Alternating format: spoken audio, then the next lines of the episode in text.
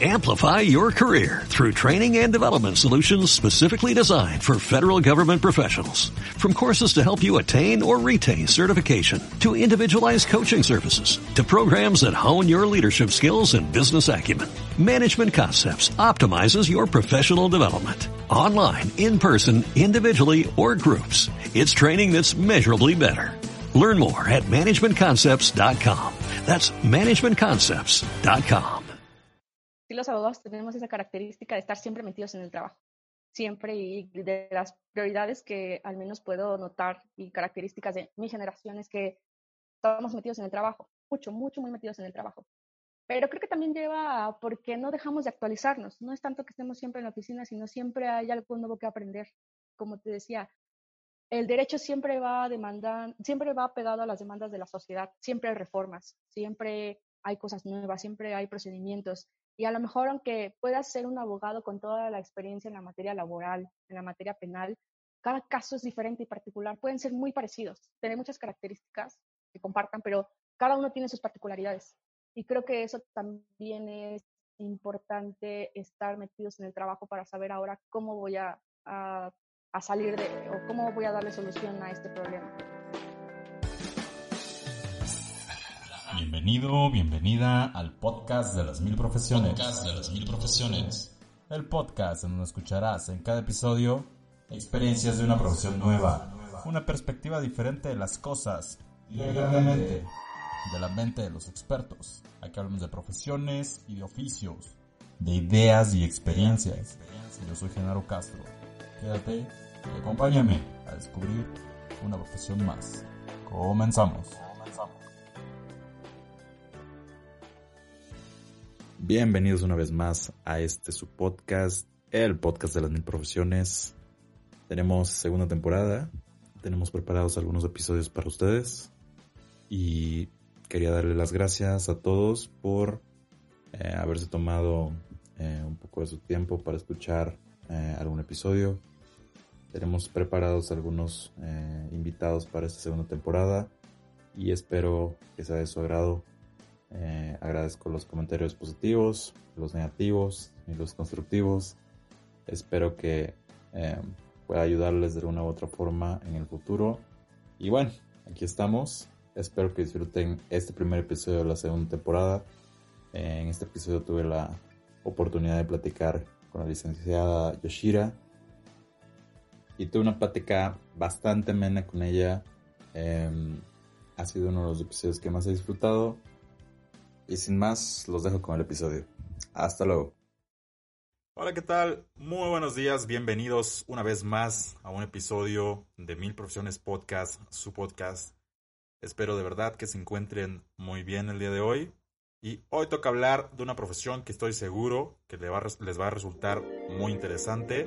Una profesión bastante demandada y que estoy seguro que muchos de ustedes están pensando en estudiar. Una vez escucharon hablar de de derecho, pues quédense porque vamos a hablar eh, de esta profesión. Y para eso, el día de hoy nos acompaña la licenciada Yoshira Villegas. Muy buenos días, licenciada. ¿Cómo está usted el día de hoy? Hola, buenos días, Genaro. Muy bien. ¿Tú qué tal? ¿Cómo te encuentras? Bien, aquí con la pandemia, pero todo bien. Muy bien. Para entrar en contexto, les platico que la licenciada Yoshira estudió la licenciatura en Derecho en la Universidad Nacional Autónoma de México. Además, tiene experiencia en el manejo de recursos de Estado. Tiene una especialidad en el área de Derecho Fiscal por la misma UNAM.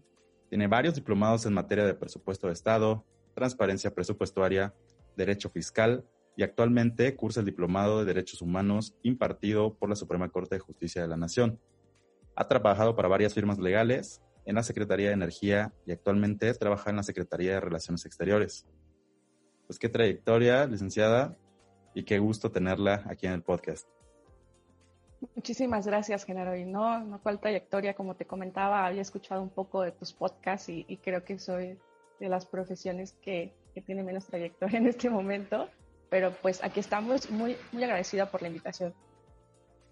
Perfecto.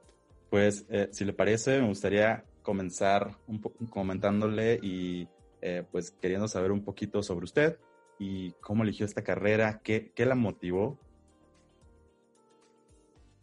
Híjole, es una pregunta bastante complicada porque mm, en lo personal no había pensado en la elección de alguna otra carrera. Siempre quise ser abogada, siempre quise estudiar derecho y tampoco quise acudir a otra universidad. Recuerdo que en el momento en el que llegó la elección de las carreras y las universidades entre mis compañeros de la preparatoria, pues platicábamos y planeábamos qué, qué pasaba si no aprobábamos el examen de admisión, qué otras opciones teníamos. Y la verdad es que a mí no me pasó en ningún momento la idea de estudiar otra carrera que no fuese derecho, ni en otra universidad que no fuera la Universidad Nacional Autónoma de México. Y creo que esto deviene siempre de que me ha llamado la atención el acercamiento hacia el ámbito político. Empezó en algún momento, déjame decirte que no, no fue como al ámbito de las leyes y, estas cosas, sino porque quería un acercamiento político en, en, el municipio donde yo vivía. Y creo que ahí fue donde desperté el, el querer ser abogada. Digo, no, no, tenía nada que ver, ¿no? Si yo hubiera pensado en que podía estudiar ciencias políticas, a lo mejor, creo que mi carrera profesional hubiera sido encaminado muchísimo más a ese aspecto. Pero, pues la verdad que, que fue derecho y, y, pues así fue como empezó toda, toda esta historia. Eh, ¿Tienes alguna experiencia en la escuela o antes de ella que te haya hecho decir, de aquí soy, eh, o esto es a lo que me quiero dedicar? Mm, de niña, sabes, hay un libro en la primaria que se llamaba, o tenía un título así muy particular que se llamaba Conoce nuestra Constitución, ¿no? Tal vez si a lo mejor en tu generación ya no les tocó ese libro, pero un pequeño librito que era parte de la materia de formación cívica y ética, alguna cosa así que llevábamos en, en la primaria. Y este libro me llamaba mucho la atención, me llamaba mucho la atención porque fue donde empecé a leer cómo se dividía el poder en México, ¿no? El poder legislativo, el poder en esos tres niveles de gobierno, perdón, en esos tres poderes y en estos tres niveles de gobierno, ¿no? Entonces creo que, que ese libro eh, con pocas palabras, okay, no recuerdo exactamente, creo que era de quinto año de primaria, si no mal recuerdo, como este libro con pocas palabras y, y bastantes ilustraciones nos explicaba ¿no? qué era la constitución, ¿no? qué se basaba la constitución, eh, como te digo, la división de los poderes en México, cómo se dividía, cómo se formaba un gobierno. Eh, recuerdo aquella imagen que tenía una, una diosa de la justicia, ¿no? que me llamaba muchísimo la atención. En la portada tenía estos dos niños sosteniendo una, una constitución encima de, del mapa de la República Mexicana. Eh, te explicaba qué es lo que hacía el presidente, qué es lo que hacía un gobernador, qué es lo que hacía un presidente municipal. Creo que ahí se fue mi despertar, el acercamiento a la abogacía y al conocer las leyes y el ámbito político en nuestro país. Ok, qué interesante. Es interesante porque eh, muchas personas tienen como que varios eh, targets a lo largo de su vida, quieren ser diferentes profesiones, pero pues qué bueno que desde el principio dijiste, sabes que esto es lo mío y, y, y, seguiste como con una línea referente a eso. Y aquí va igual mi segunda pregunta y es, yo sé que, bueno, derecho es una carrera que tiene como que varias especialidades. ¿En dónde se pueden incorporar al campo laboral un licenciado en Derecho y cuál es la demanda de ellos? Mira, los abogados o los licenciados en Derecho tenemos un gran abanico de oportunidades laborales y un gran abanico para especializarnos. Eh, hay muchísimas o varias ramas eh, del derecho y yo creo que entre las más comunes o entre las que más la gente cuando le dices abogado es lo que más piensa es en el ámbito o en la rama del derecho penal, en la rama del derecho civil, en la rama del derecho familiar, administrativo, fiscal, que podría ser mi caso, internacional, ambiental, ¿no? derecho energético. Hay muchísimas ramas de, del derecho y respecto del el desarrollo de la profesión, creo que en mi experiencia, donde menos crees, siempre hay un abogado. ¿no? Eh, a veces dices, híjole, ¿y cómo un abogado está aquí? Pues sí, sí, sí siempre eh, por ahí algún manchiste que contábamos es que levantas una piedra y salen un montón de abogados. Pero este, tenemos este abanico de oportunidades, este abanico de, experiencias en las que nos podemos desarrollar justo por la facilidad que, que tenemos en, en, cualquiera de estos ámbitos que nos especialicemos. Y no, un abogado no nada más es eh, la persona que lleva tu divorcio, la persona que lleva eh, tu pensión alimenticia, que, son las cosas más comunes en, en, materia de litigio para un abogado en el ámbito profesional, que creo que también son de los pilares importantes. Pero también nos podemos dedicar a otra cosa, a la investigación, sobre todo. Creo que en México hace falta, si bien somos muchísimos abogados, y esto deviene eh, de otro apartado que para mí en lo personal me causa un poco de issue, que, que es eh, cómo las escuelas particulares, que no tengo nada contra ellas, pero es un punto que me gustaría platicar, que, que en las escuelas particulares a veces con tres años que cursas la licenciatura en Derecho ya está arrojando abogados. Y así pasamos a las filas del desempleo un montón, un montón de abogados, ¿no? Que ya contamos con un título profesional, con una cédula, pero que gracias a estas escuelas donde la formación, me permito decir, en la mayoría de las ocasiones es escasa, porque un abogado en otras universidades pasamos cinco, seis años con la especialidad, siete años con la especialidad, podría decirte yo, en el ámbito personal, que pasamos en la escuela cuando en, en otras escuelas pasan tres años y entonces pues así arroja un montón de abogados México, ¿no? Somos creo que de las carreras en las que tenemos eh, más profesionistas justo por este aspecto. Entonces, derivado de eso, tenemos que buscar la, la, oportunidad de desarrollarnos en cualquier ámbito. Y como te decía, regresando un poquito al ámbito de la investigación y la docencia, creo que es donde falta en nuestro país que los abogados nos enfoquemos, ¿no? Porque a los abogados nos gusta andar de peleoneros, a los abogados nos gusta andar en los juzgados, a los abogados nos gusta litigar, ¿no?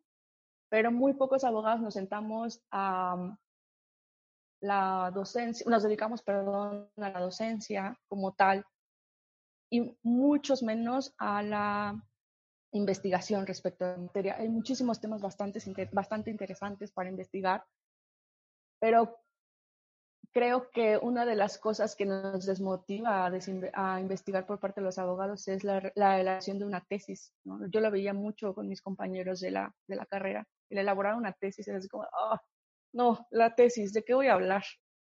Tal vez cuando eres estudiante, por la poca experiencia profesional y el poco acercamiento que tienes a ciertas ramas del derecho, desconoces de qué realizar una tesis. Pero ahora que, que me encuentro en el ámbito profesional, digo, uy, Jule, este tema hubiera sido maravilloso para una tesis ahora me gustaría investigar de esto. ¿no? Los abogados que somos un poco más de escritorio, como decimos en algún momento, creo que sería una buena oportunidad de que desarrolláramos la investigación por esa parte. Ok, ahorita me decías que em, pues existe como toda esta, eh, estas ramas del derecho, sin embargo todos se van como al, al este ámbito penal y ¿tú cuál consideras que es como el área de mayor oportunidad en donde eh, un chico pudiera eh, desarrollarse y que consideras que pues igual y no mucha gente lo ha pensado y todos se van por, por este ámbito penal, pero se olvidan de, esta rama?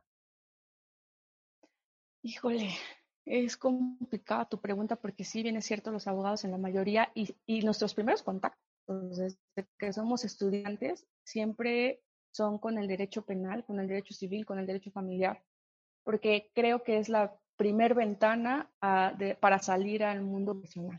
O sea, estas ramas creo que siempre son la primer base para salir al mundo profesional.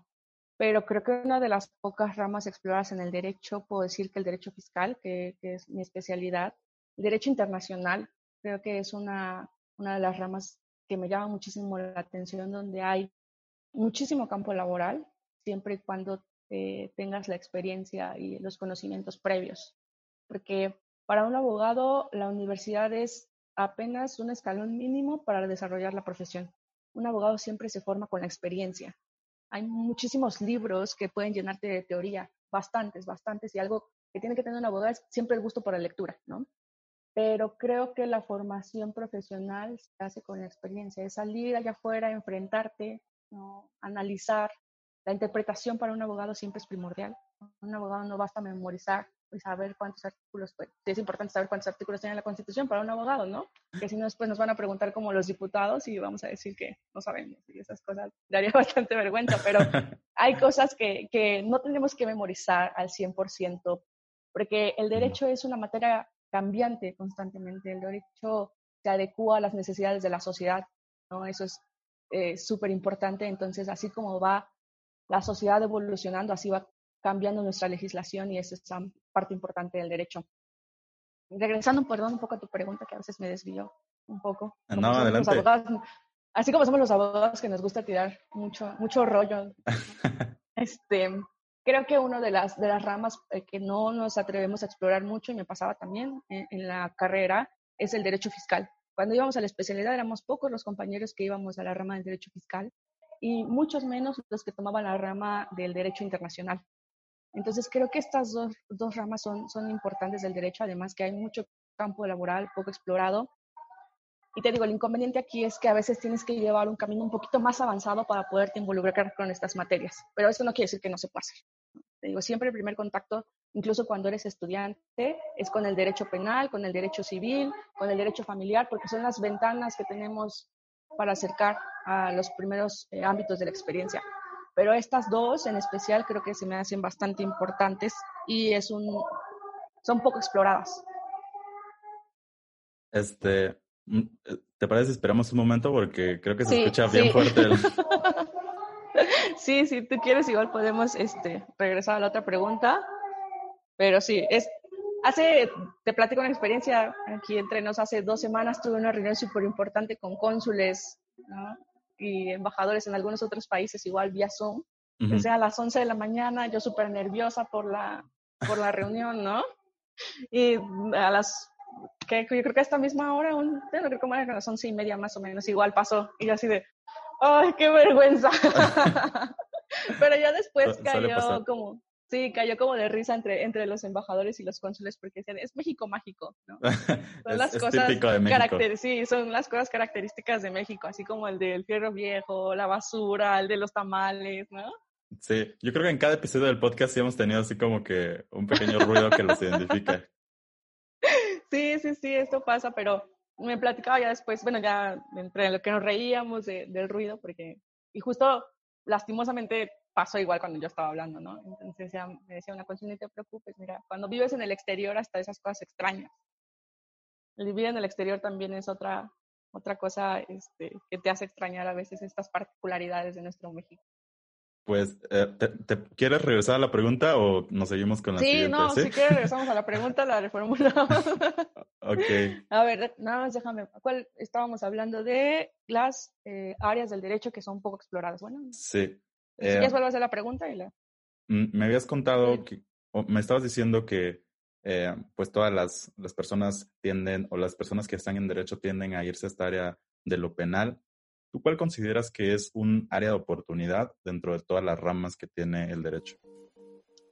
Mira, de todas las ramas que tiene el derecho, creo que cada una tiene su amplia, eh, bueno, su, tiene oportunidad de, de, desenvolverte, de conocer, pero seamos realistas, algunas ramas del derecho, la oportunidad es eh, menor de desarrollarte por la alta demanda. Y a esto me refiero porque justo pues la mayoría de los abogados en nuestro primer contacto que tenemos siempre es con la rama civil, la rama laboral, la rama familiar. Pero eso no quiere decir que no, que no puedas desempeñarte como todo buen abogado en esa rama, sino digo que me refiero a que tienen alta demanda. Y de las ramas eh, que yo consideraría que, que también son bastante interesantes y que podemos desarrollarnos, que no siempre tenemos el primer contacto con ellas cuando salimos a, desarrollar nuestra profesión, creo que en mi experiencia me ha tocado el derecho fiscal, que, que, es poco explorado, y el derecho internacional, sobre todo por las cuestiones que mm, creo que también deriva un poco de la formación académica, que muchas veces hay muchas materias del derecho que no tocamos en la universidad o las vemos por, muy por encima, mientras que otras exploramos profundamente ¿no? Recuerdo cuando voy a la universidad que tenía varios cursos del derecho penal, varios cursos de derecho civil, cuando solamente llevé dos cursos de derecho internacional y un curso de derecho fiscal, ¿no? A veces tampoco tenemos este acercamiento justo por la falta de, de materias que hacen en la universidad. Tenemos, hay tantas materias que podemos estudiar, pero tan poco tiempo y aún así el acercamiento que tenemos es, es muy poco. Pero si yo pudiese recomendar a los colegas, a las personas que están decidiendo estudiar derecho, cuál es el siguiente camino para una especialidad, para una profesión, podría recomendar el derecho fiscal, definitivamente. Digo, siempre es importante conocer y tener la experiencia en estas otras ramas que son más comunes porque cuando la gente piensa en un abogado, siempre piensa en alguien en la cárcel, siempre es el divorcio, el testamento, eh, la pensión alimenticia, la herencia, y no está mal conocer sobre eso. Siempre es bueno que, que alguien que sepa que eres abogado se acerque y te platique su problema legal y tú tengas una solución al respecto. No todos los abogados sabemos de todo y, y, me ha pasado que a veces me hacen una consulta de, oye, mira, es que tengo este problema. Oye, creo que en un primer momento podríamos hacer A, B y C. Lamentablemente no me especializo en esto, pero te puedo recomendar con un colega. Siempre los colegas nos vamos pasando como los asuntos porque sabemos quién se dedica a qué área. ¿no? Yo, yo, en lo particular te puedo decir que he tenido muy poco contacto con el área de derecho laboral, que creo que también es fundamental. Y, y, también es importante saber porque nunca falta quien se acerca y te dice, oye, es que me despidieron y no me quieren pagar lo justo, me están pagando muy poco y mis años y mi seguro. Entonces siempre es bueno en un primer momento dar una orientación, saber de lo que te está hablando la persona y después encaminarla con uno de tus colegas que tenga esta experiencia yo creo que un abogado que quiera ser todólogo es, es imposible y a la fecha no he conocido ninguno. Siempre todos compartimos en común ser licenciados en Derecho y siempre nos desarrollamos en diferentes ramas y también ahí conoces un abanico de experiencias y de gente que, que hace qué cosas. Hay quienes están litigando, hay quienes están trabajando en la Suprema Corte de Justicia, hay quienes están en la Cámara de Diputados, ¿no? hay quienes estamos eh, como servidores públicos. Entonces es, es, un amplio abanico de oportunidades que tenemos para, para desarrollar nuestra profesión. Ok. Mm, tú, en tu experiencia, ¿a quién le recomendarías estudiar la carrera? ¿Cuál crees que sea el perfil adecuado para eh, pues dedicarte a esto? Ay, el perfil adecuado. No sabría, no sabría darte una particularidad del perfil. Lo que sí te puedo decir es que tienes que tener mucha vocación para realizar esto. Tienes que tener mucha dedicación. Tienes que apasionarte por la lectura. Un, abogado siempre constantemente se está, como en todas las carreras, se está actualizando, tiene que leer bastante, tiene que aprender a interpretar. Siempre un abogado tiene que buscar los argumentos que más le convengan, saber encaminar lo que dice una ley hacia lo que le convenga, no sé, a tu cliente, por ejemplo. Eh, creo que no, no podría encontrar una descripción para un abogado. Siempre los abogados entre nosotros, ah, yo creo que nos gusta, más bien un, una característica de los abogados es que somos peleoneros, que nos gusta alegar, que nos gusta tener siempre la razón. Entonces, si a ti te gusta tener siempre la razón, alegar, leer mucho, eh, pues creo que, que, bienvenido a las filas de, de la abogacía. Pero pues ya te digo, en el ámbito... Sí, dime. ¿Cuál crees tú que sean como tres características que deba tener un buen abogado? Gusto por la lectura. Ese es número uno. La lectura es fundamental para un abogado. Dos, una expresión oral fluida. Creo que eso también es muy importante. Eh, saber expresar correctamente, tener presencia, también hace a un buen abogado, porque a veces lo que estamos diciéndole al juez no es 100% cierto, pero con nuestros argumentos y nuestra expresión tenemos que convencerlo de que así es. Y hace, otra cosa, sí, hace, dime. Hace poco veía un TikTok de la experiencia de un abogado en su primer audiencia y dice que le, le dijo, se equivocó y le dijo su majestad a, al señor juez. sí, sí, sí, sí, sí, y eso no me ha pasado. En particular no me ha pasado, pero sí he escuchado, sí he escuchado, incluso me acuerdo de mi jefa en una firma legal que, que nos contaba su experiencia cuando pues todos empezamos pasantes, ¿no? Y, y en vez de decirle su señoría de los nervios, eh, siempre terminamos diciéndole tonterías como su majestad, ¿no? Y, y, eso es típico, ¿no? ¿no? No nos asusta, pero sí es vergonzoso que nos pase justo en la audiencia frente al juez. Sí, sí, sí, es algo que dices, ah, por eso hay que tener muchísima seguridad, por eso hay que estar seguros eh, de lo que estamos diciendo, convencidos para poder convencer al juez. Creo que es una también de las características que tiene que tener un buen abogado. Y lo siguiente es, yo creo que amar tu profesión, ¿no? como en todas, como en todas las áreas, como en todas las profesiones, todas las carreras, tienes que amar lo que haces. Eso eh, creo que son fundamental. ¿Qué es lo que más disfrutas de tu profesión? Ay, lo que más disfruto, creo que todo. Definitivamente lo disfruto todo justo por, por estas experiencias que he tenido de ir brincando de una rama a otra.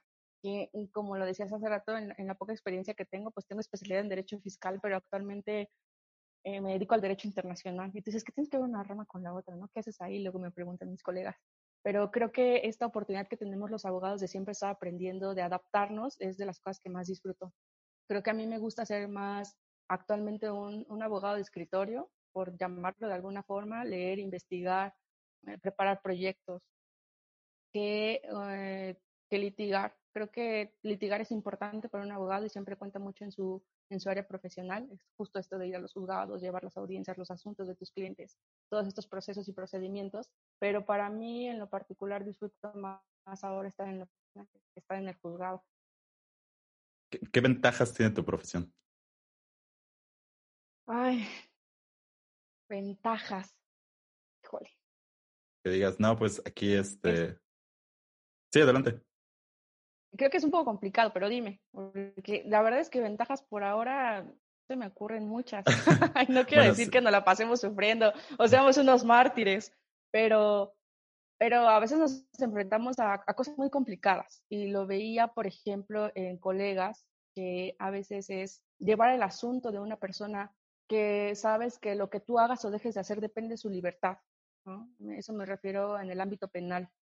Lo que tú hagas o dejes de hacer, lo que tú digas o dejes de decir frente al juez, depende de que el papá o la mamá vean a los niños menores, sus hijos, ¿no? E, es esta parte humana en algún momento en la que tenemos que aprender a lidiar.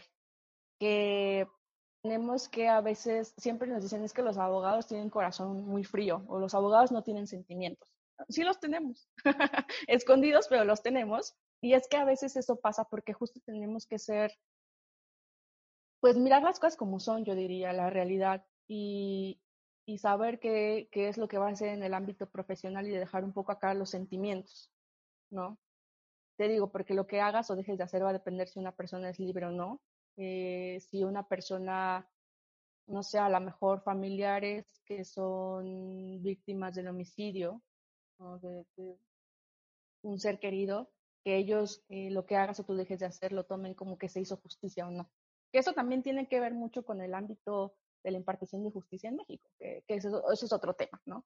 Pero creo que sí, creo que dejar un poco los sentimientos a un lado, ser objetivos, ser profesionales, para que lo que tú hagas o dejes de hacer repercuta en la mejor manera en tu cliente. Por el contrario, directo con personas. Mm, por el contrario, ¿hay algo que no disfrutes tanto y desearías cambiar? ¿Te gustaría cambiar? Sí, actualmente como servidor público creo que las cosas que no disfruto en absoluto es la burocracia.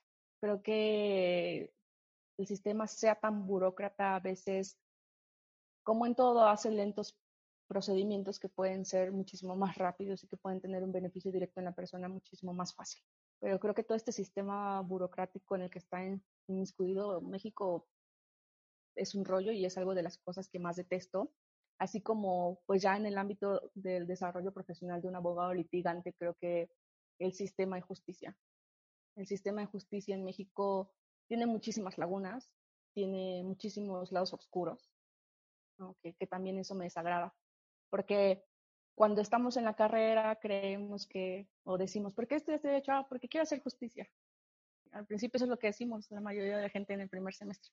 Pero cuando vas avanzando en la experiencia académica, la experiencia profesional, te das cuenta que no siempre es así.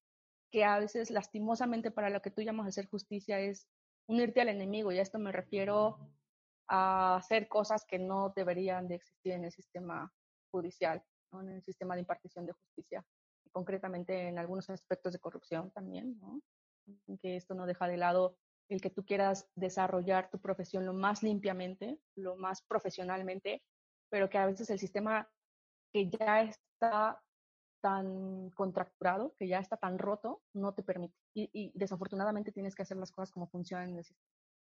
Esas son creo que de las cosas que, no me agradan de la profesión, porque el ser abogado es una profesión muy noble, pero lastimosamente el sistema lo ha llevado por otras circunstancias y eso también nos ha hecho una mala fama a los abogados, ¿no? Siempre es un abogado ah, rata, ¿no? siempre nos decían, siempre nos decían canguros, ¿no? Una ratota con cola, cosas así que tiene, tiene una connotación negativa, ¿no? Ha alcanzado, en México te ha alcanzado una connotación negativa.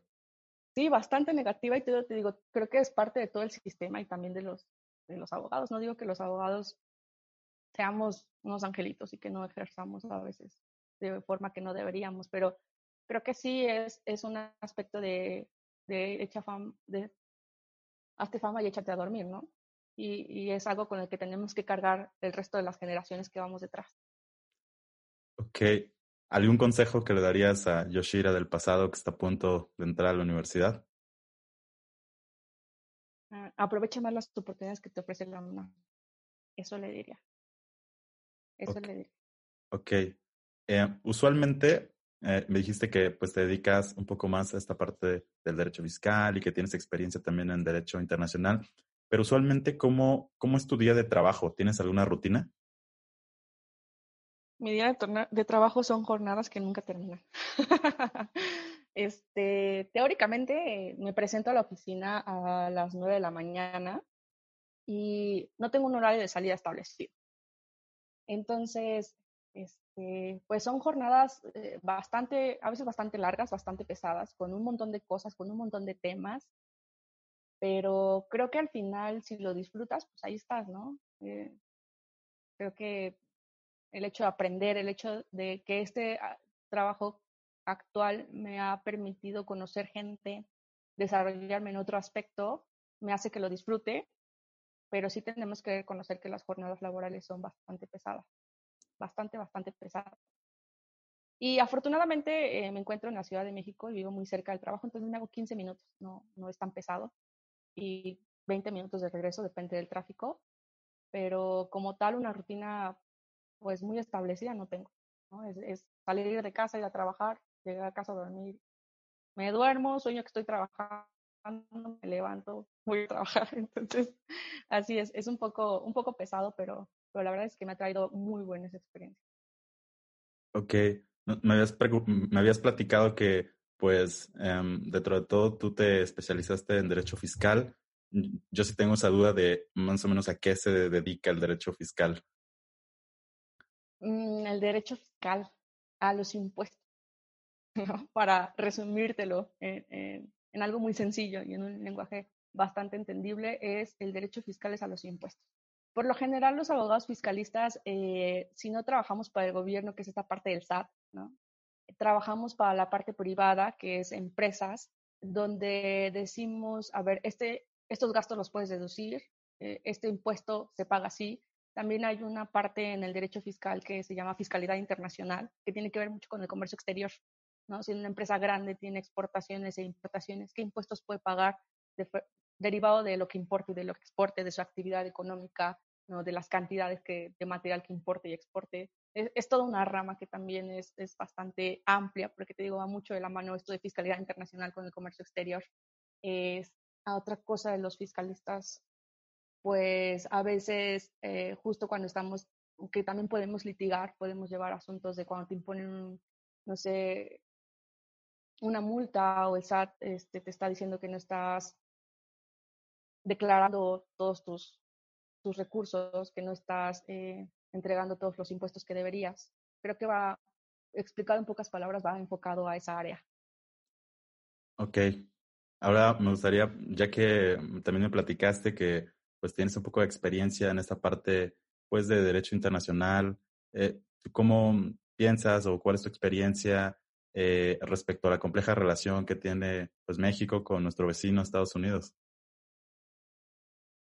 Ay, mm, es una pregunta difícil, pero creo que le eliminaría un poco de compleja, ¿no? Eh, creo que la relación México-Estados Unidos no es tan compleja como nosotros creemos.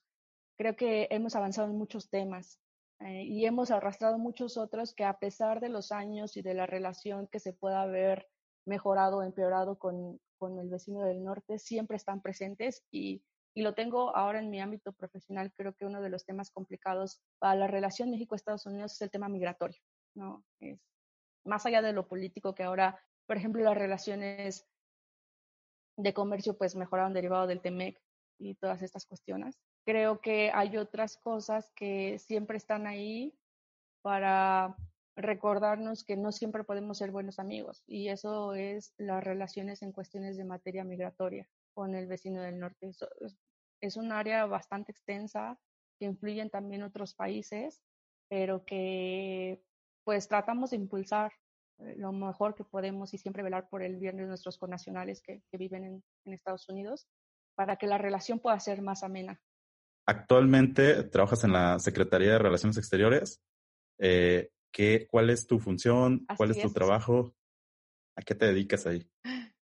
Ay.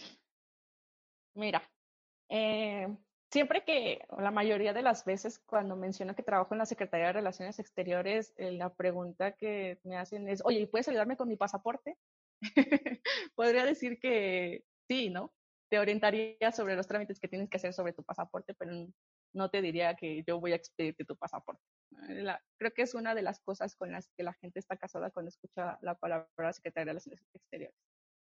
Eh, actualmente soy jefa del Departamento de Programas de Protección Interinstitucionales de la Dirección General de Protección a Mexicanos en el Exterior.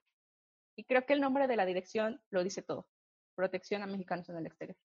Entonces, eh, eh, esta dirección general es la que se encarga de velar por los intereses de nuestros connacionales en cualquier parte del mundo. Yo estoy específicamente en el área de Estados Unidos, ¿no? porque se divide en dos grandes áreas, aparte de, de otra que llevan algunos colegas, que es sobre restitución y pensiones, restitución internacional, adopciones internacionales y pensiones alimenticias en el ámbito internacional. Este es un ámbito también bastante grande y es un ámbito, fíjate que ahí te puedo decir que muy poco explorado por los abogados, ¿no? Porque podemos tener un, no podemos, podemos realizar una adopción internacional y pocos abogados tienen experiencia en eso podemos tramitar una pensión alimenticia, que pasa mucho que cuando nuestros paisanos se van a Estados Unidos, dejan a la familia acá, después surgen problemas y ahora la señora aquí en México quiere su pensión alimenticia porque sabe que le está yendo bien, está ganando dólares, ¿no? Por decirlo de alguna manera. Entonces también, también se puede hacer ese tipo de trámites, una pensión alimenticia internacional y, y es uno de los aspectos que, que los abogados pues no hay tanta experiencia en ello, en el ámbito profesional. Y regresando un poco a mis funciones, pues te platicaba que estoy directamente en el área de Estados Unidos. Entonces, eh, pues en el ámbito de protección y asistencia consular, se lleva a Estados Unidos y otro que se llama protección global, que es todo menos Estados Unidos. ¿no? O sea, todos los países menos Estados Unidos y esto divide mucho, sobre todo por la población de mexicanos que hay en el mundo. No se compara la población de mexicanos que hay en el resto del mundo con la población de mexicanos que hay en Estados Unidos. Entonces, eh, pues ahí en el departamento llevo dos temas eh, principalmente, que es trata de personas y igualdad de género, que tiene que ver con violencia doméstica, equidad de género, inclusión, ¿no? pero todo esto con miras al exterior, todo esto con miras en la aplicación en Estados Unidos, ¿no? todo esto con qué es lo que está pasando con nuestras personas mexicanas que son víctimas de trata ¿no? en Estados Unidos, que por lo general la trata de personas eh, empieza o la cadena de trata de personas empieza aquí en México, cuando son extraídos de los principales estados con grandes estadísticas en materia de trata de personas, que puede ser Tlaxcala, por ejemplo, ¿no? ¿Qué, qué pasa con nuestro mexicano cuando ya está, por ejemplo, en Miami, en Nueva York, en la frontera, siendo víctima de trata, no solo sexual, no, la trata también tiene muchas aristas, no solo una trata sexual, sino nos ha tocado muchos temas de trata laboral, y esto es eh, de nuestros conacionales que están trabajando o que trabajan en granjas, en grandes lecheras en Estados Unidos, ¿no? La retención de sus documentos migratorios, eso también es trata, trata laboral. Entonces es uno de los principales temas que llevo. Y lo otro que es igualdad de género, que llevo mucho de la mano con el Instituto Nacional de las Mujeres, el Mujeres aquí en México, es de cómo protegemos a nuestras mexicanas que son víctimas de violencia. Y lo llevo particularmente en Estados Unidos, pero será en todo, en todo el mundo. Y, de los casos y de las experiencias que me han tocado a mí es de, híjole, cuando una mexicana eh, le platica a sus amigas que se va a casar con un italiano, con un francés, ¿no? Con un español, es, uy, maravilloso, ¿no? y todos así, ay, qué bueno, fue padrísimo. Y hemos escuchado muchas historias de que se casan o, se casan eh, al país donde van a residir, por ejemplo, Italia, y cuando llegan allá, pues el castillo y el príncipe azul se convierten en un monstruo, ¿no? son abusadas físicamente, eh, violentadas económicamente, y como te sientes en un país que para empezar a lo mejor ni es tu idioma, ni son tus costumbres, tu familia está lejos, no has hecho amistades, ¿hacia dónde vas? ¿Hacia dónde te acercas? ¿No? Y esto es lo que hacemos en la Dirección General de Protección a Mexicanos en el Exterior, a través de nuestras embajadas y nuestros consulados, ¿no? Los consulados en Estados Unidos y nuestra embajada en Washington y las embajadas en todo el mundo, que sepan que la embajada o el consulado es un lugar en el que puedes tener apoyo, que no solo te ayuda con, por ejemplo, en Estados Unidos con la matrícula consular, que no solo te ayuda si perdiste tu pasaporte como turista, sino como si también eres víctima de violencia doméstica, si también eres víctima de trata, si tienes algunos otros aspectos importantes que no sabes a dónde acudir, siempre el consulado tendrá un asesoramiento para ti. Y nos cuesta trabajo a veces eh, sensibilizar un poco a nuestra comunidad en Estados Unidos, a nuestra comunidad mexicana en Estados Unidos, que no importa tu situación migratoria, porque como sabemos, la mayoría de, las personas mexicanas en Estados, Unidos, Estados Unidos pues tienen una situación migratoria irregular, ¿no? me refiero que son inmigrantes. Y a lo mejor y ven al consulado como una autoridad y siempre tienen miedo a la deportación, ¿no? a que los regresen a, México. Pero eh, queremos que, que entiendan que el consulado está para apoyar como el eslogan que utilizamos, ¿no? que, que, el consulado está para ayudarte y que te pueda asesorar en muchos aspectos, que no te va a reprender por tu situación migratoria, que al contrario, es tu aliado, es tu amigo y que te puede brindar ciertos beneficios que a lo mejor tú no sabías que existían para ti, porque también hay otros aspectos como una ventanilla de salud que le llamamos, que lleva a otra parte de la Cancillería, que es acercarte y si a lo mejor no cuentas con un seguro, porque las cuestiones en Estados Unidos son bastante diferentes para la cuestión de salud social, eh, canalizamos con organizaciones que pueden ayudar. Este aspecto creo que también es importante, porque como te decía, a veces, pues llegas a otro país, no, ni siquiera hablas el idioma, no conoces a nadie, te sientes en algún momento vulnerado y tampoco sabes a quién, a, quién acudir. Creo que es importante que sepan que, que las representaciones de México en el exterior no son autoridades como tal que castigan, sino más bien que te ayudan. Perfecto. Pues creo que está cubierta la pregunta y... Muchas gracias. No sé si quieras... Sí, dime. No sé si quieras agregar algo. No, pues son de las cosas que, que hacemos dentro de, de, la dirección. La Cancillería, digo, es muchísimo, muy grande. Eh, creo que podría sonar un poco extraño que haya abogados, por ejemplo, que porque podríamos pensar que solamente son internacionalistas, pero creo que en el ámbito de la política exterior hay gente con muchas profesiones, con mucha experiencia, con muchas carreras, y creo que eso también nos ha ayudado a que la diplomacia en México sea importante, sea, se fortalezca, por llamarlo de alguna forma que sepa que la gente que la Cancillería hacemos un, montón de cosas, que desde que te ayudamos o te emitimos un pasaporte hasta que en los altos mandos se maneja la política exterior de México y las decisiones importantes diplomáticas para nuestras relaciones con otros países. Vamos a ahorita entonces a pasar a la, al área de las preguntas un poquito ya no tanto relacionadas con tu profesión, pero relacionadas con contigo. Y este me gustaría saber qué personaje histórico te gustaría conocer y platicar con él personaje histórico.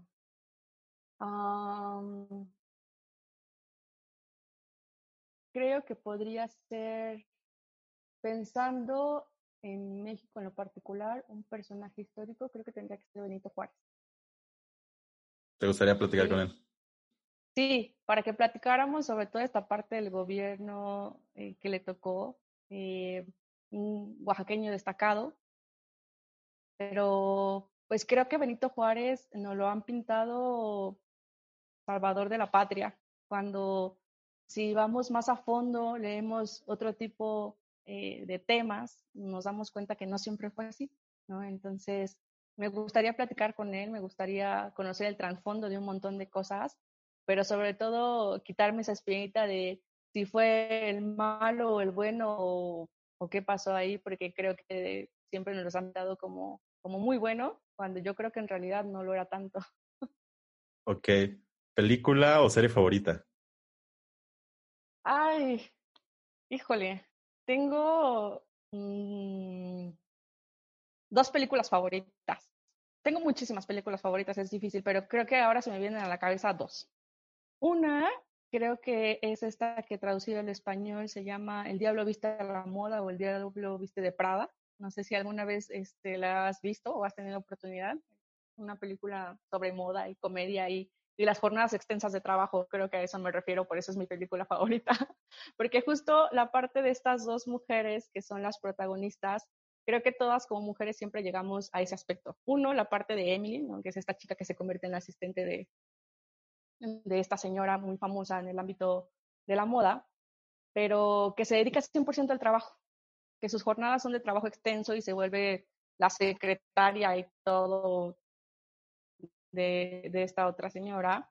Y recuerdo una frase que, que, le dice a uno de sus compañeros, ¿no? Es que mi vida sentimental y mi vida personal está hecha un desastre por lo del trabajo. Pero su compañero le dice que bueno, cuando tu vida, cuando tu vida sentimental y tu vida social esté hecha un desastre, es momento de un ascenso. Y creo que es algo que en lo particular me siento identificada con eso, porque cuando mi vida personal y mi vida sentimental se terminó convirtiendo en un desastre, fue el momento en el que me ascendieron en el trabajo y justo fue porque siempre estás tan metido, tan dedicado que, que se transforma en tu vida.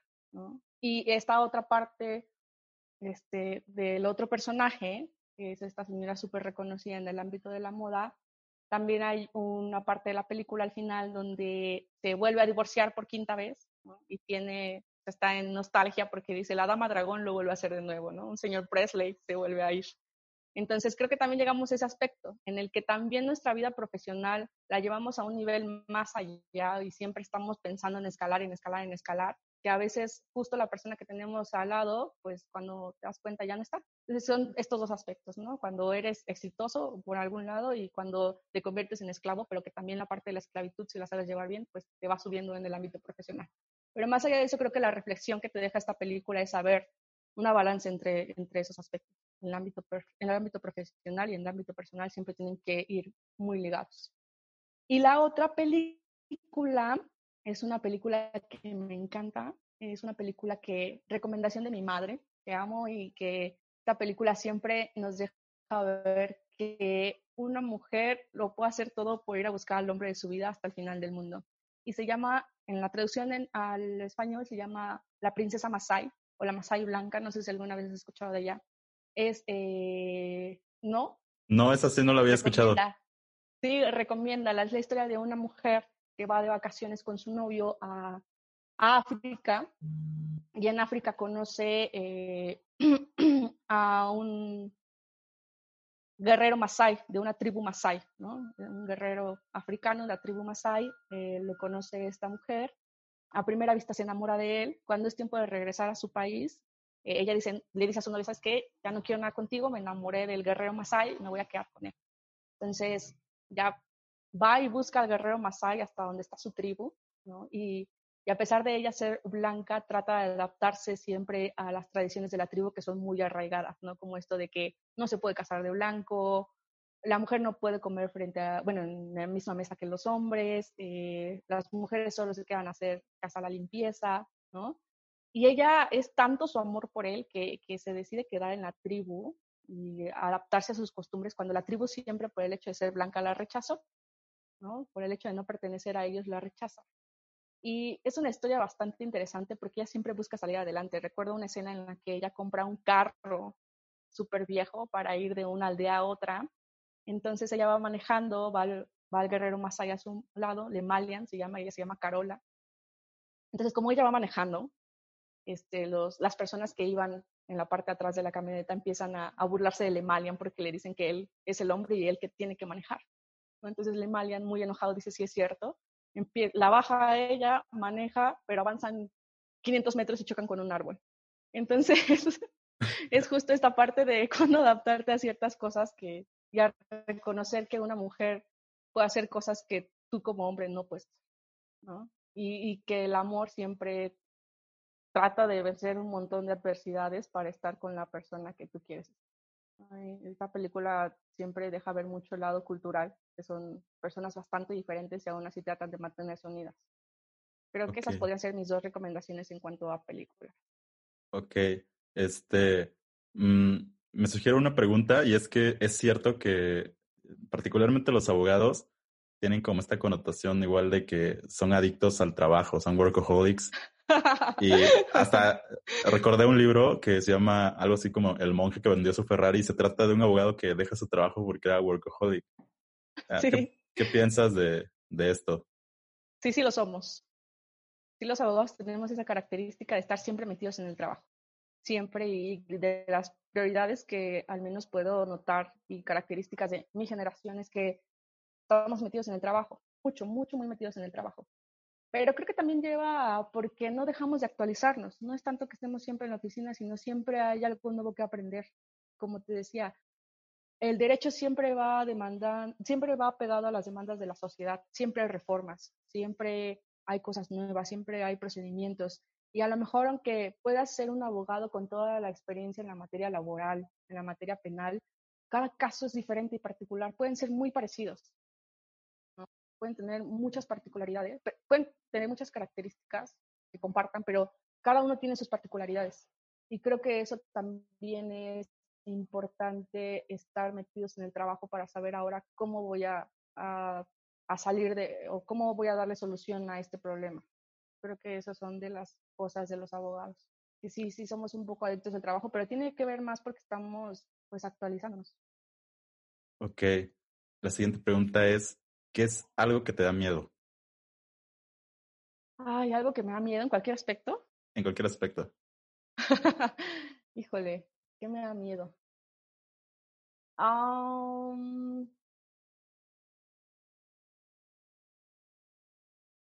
creo que puede ser la muerte, es un aspecto que, que me da miedo. Sé que, como dice, nacimos para morir, pero creo que sí es una de las cosas que a las que le temo. ¿no? Ok. es, un poco complicado. si pudieras hacer super viral un tweet, ¿qué diría? Ay, un tweet. Eso de los tweets virales no es tan recomendable porque después te, te boletinean y ya. Ay, no sabría. Un tweet. ¿Qué diría? ¿O qué es, ¿eh? ¿quieres, que lo dejemos o te hago otra pregunta? A ver si te sí, sale hagamos otra pregunta porque la verdad tampoco soy muy fan de, Twitter, entonces no, no, sabría qué responder al respecto. Este, ¿Tienes algún hobby? Sí, viajar. Viajar es de las cosas que más disfruto en el mundo y a pesar de que hago un montón de cosas entre el trabajo, la escuela, ir de aquí para allá. Aparte también el trabajo me permite viajar, ¿no? Es una de las, de las cosas que adoro del trabajo, los viajes. Pero no es lo mismo viajar por cuestiones laborales, porque a veces estás metido pues a donde vas a trabajar, ¿no? O incluso en las convenciones, en los hoteles, y no es lo mismo que ir por, por placer, a descansar, a turistear. Creo que sí, mi hobby definitivamente viajar. ¿Prefieres los perros, los gatos o ninguno? Los perros, definitivamente los perros. Ok. Y finalmente, ya nos hiciste alguna recomendación de, eh, pues de una película, pero no sé si nos quieras recomendar algo más, algún libro. no tiene que ser relacionado con tu trabajo, una página de internet, eh, algo. A ver, yo creo que una página de internet. Yo creo que recomendaría la página de internet de la Secretaría de Relaciones Exteriores, que es donde trabajo actualmente. Y eso me hace pensar, porque tenemos eh, bastantes recomendaciones y aplicaciones hablando también de viajes, de la gente que viaja, ¿no? Antes de que sucediera todo esto de la pandemia, pues teníamos las puertas del mundo para salir a explorar. Pero lo que te puedo recomendar es eh, una aplicación que, se puede descargar en nuestros teléfonos móviles, que se llama la Guía del Viajero, en donde la Secretaría te da bastantes recomendaciones cuando vas al exterior y, y te dice que hasta qué tipo se usa como cosas que puedes y puedes hacer en el ámbito social, ¿no? Porque hay países donde tenemos muchas diferencias en costumbres y a lo que aquí nos parece muy normal en otro país puede ser ofensivo. Entonces creo que esa es una de las cosas que recomendaría. Eh, si en algún momento quieren viajar al exterior, esta, esta aplicación es bastante útil. Guía del viajero, donde te recomendamos qué hacer, qué no hacer, incluso las vacunas que tienes que, que, llevar para visitar o que tienen que aplicar para visitar cierto país, la documentación, tipo de moneda, los lugares que puedes visitar. Creo que eso sería una recomendación de una página o algo tecnológico. Y algún libro que me gustaría recomendar, sobre todo es porque siempre voy hacia el empoderamiento femenino. y me gustaría que, leyeran un libro que a mí la verdad es que me gustó bastante porque es muy digerible, pero te deja una reflexión de hacia dónde vamos, y qué es lo que tienes que hacer cuando te sientes roto como mujer o si por ejemplo, me ha servido mucho para las terapias de víctimas de violencia doméstica, que es una de las cosas que, también veo en, en, el ámbito profesional. Entonces, eh, podría recomendar eh, el libro de Rupi Kapoor, que se llama eh, El sol y sus flores, ¿no? Donde ella hace bastantes reflexiones acerca de que tienes que, que para florecer en algunas cosas tienes que, que marchitarte o caer, ¿no? Caer para florecer. Creo que es un libro bastante interesante y estaría padrísimo que lo pudieran leer. Perfecto. Pues muchas gracias, decía Yoshira, por su tiempo, por compartirnos su experiencia y no sé si quiera agregar algo más. Gracias a ti por la invitación.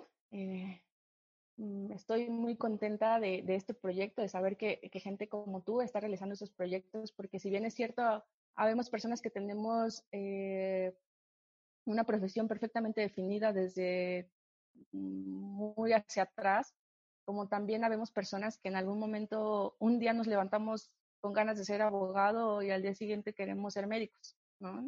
Son cosas bastante, bastante diferentes. Pero de verdad que, este podcast es, está bastante interesante y te felicito por el proyecto. Te reitero, muchísimas gracias por la invitación y, y ojalá más generaciones eh, sigan inmiscuyéndose en las filas de la abogacía, porque como decimos nosotros entre abogados, abogados muchos, buenos abogados pocos.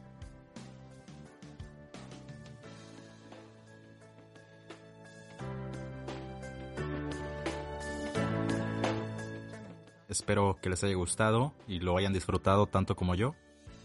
Síganme en mis redes sociales como arroba Genaro en Instagram y en Twitter. Y sigan el podcast con Mil Profesiones en Facebook, Twitter e Instagram. Muchísimas gracias. Hasta luego.